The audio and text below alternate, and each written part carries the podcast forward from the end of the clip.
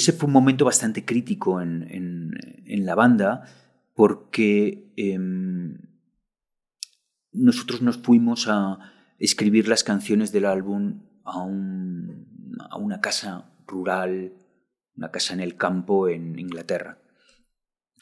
Y durante ese proceso nuestro manager desapareció y no lo localizábamos de ninguna manera. Hubo un momento en el que yo eh, les pedí a la banda, dejadme, creo que puedo encontrarlo y puedo eh, saber dónde está. Él tenía, eh, digamos que, tuvo problemas excesivos con las drogas.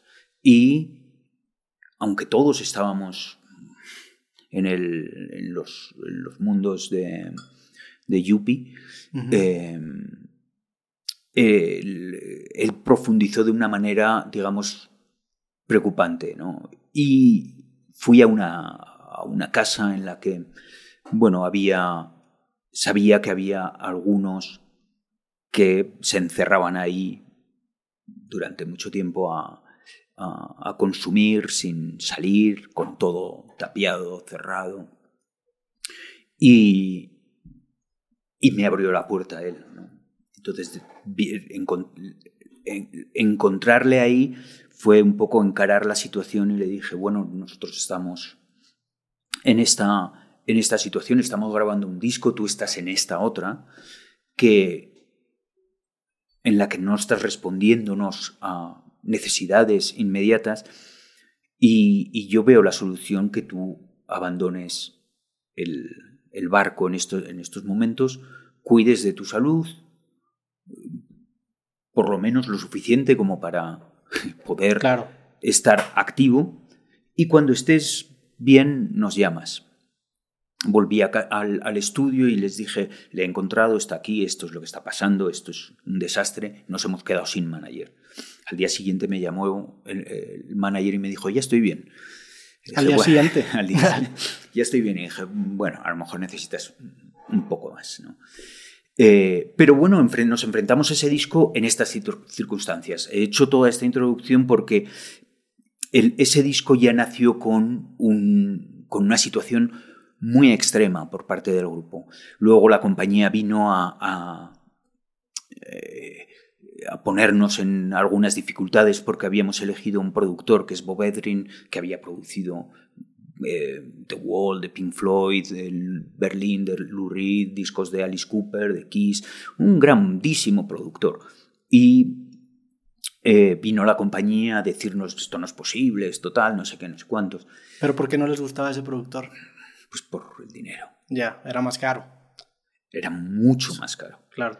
Era mucho más caro. Pero claro, nosotros veníamos de hacer giras internacionales mastodónticas, veníamos de una circunstancia en la que decíamos, no, nos, si queremos dar otro paso, y queremos, nuestro paso era entrar en Estados Unidos, entrar en Japón, eh, y, tenemos que tenemos que afianzar un sonido, hacer un sonido más internacional. Estamos ahora muy influidos por la, por la música americana que se estaba haciendo en esos momentos, el, rock americano, que era, bueno, pues, pues todo, el grunge, todas estas bandas.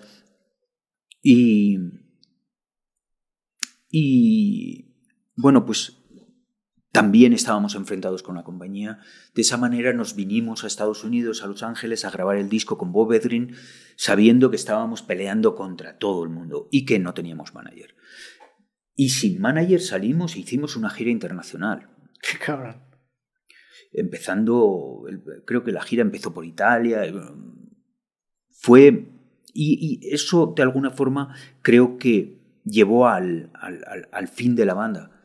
Porque manejar entre nosotros todas las decisiones puso encima de la mesa una serie de problemas que una serie de problemas que los managers normalmente te, te, van esquivando, ¿no? Claro. Sí, son esa barrera de protección que muchas veces hacen que estos problemas no lleguen a la Claro, no teníamos ningún tipo de ba- barrera de protección. Quiero decir, si el backliner tenía un problema con el sueldo o con el, eh, el equipo de tal lugar que no llegaba o no sé qué, nos llegaba a nosotros encima de la mesa del autobús en el que estábamos viajando, que era, bueno, un autobús que no paraba nunca. Siempre estábamos yendo de una ciudad a otra. Y no contrataron un manager provisional para la gira internacional. No, ¿Quién haga, tú agarraste el rol man- managerial o...? o- bueno, teníamos un road manager Mm, nuestro, nuestro road manager de toda la vida había fallecido en un accidente de tráfico. Entonces vino un nuevo road manager. ¿También por esa época? ¿O ya llevaba tiempo? También por esa época. Ok. O sea, eh, eh, eh, Martín, que era nuestro road manager, murió en en un accidente durante la gira del Espíritu del Vino, Ok. viniendo de un concierto. Y entonces, digamos que nuestras figuras paternales dentro de la industria desaparecieron, ¿no? Toda la gente que, te- que nos podía de alguna forma proteger, aconsejar, guiar, todo eso desapareció totalmente del mapa. Y, y nos quedamos solos con, con todo este... Nos, nos ayudaba Tomás, que era el nuevo road manager, y, y yo tenía muy, una relación muy estrecha con el agente europeo, que era Phil Banfield, con que, que era el que nos ayudó a montar toda la gira, pero obviamente un desconocimiento absoluto de la profesión de manager. Yo ah, recibía correos, se lo transmitía al grupo.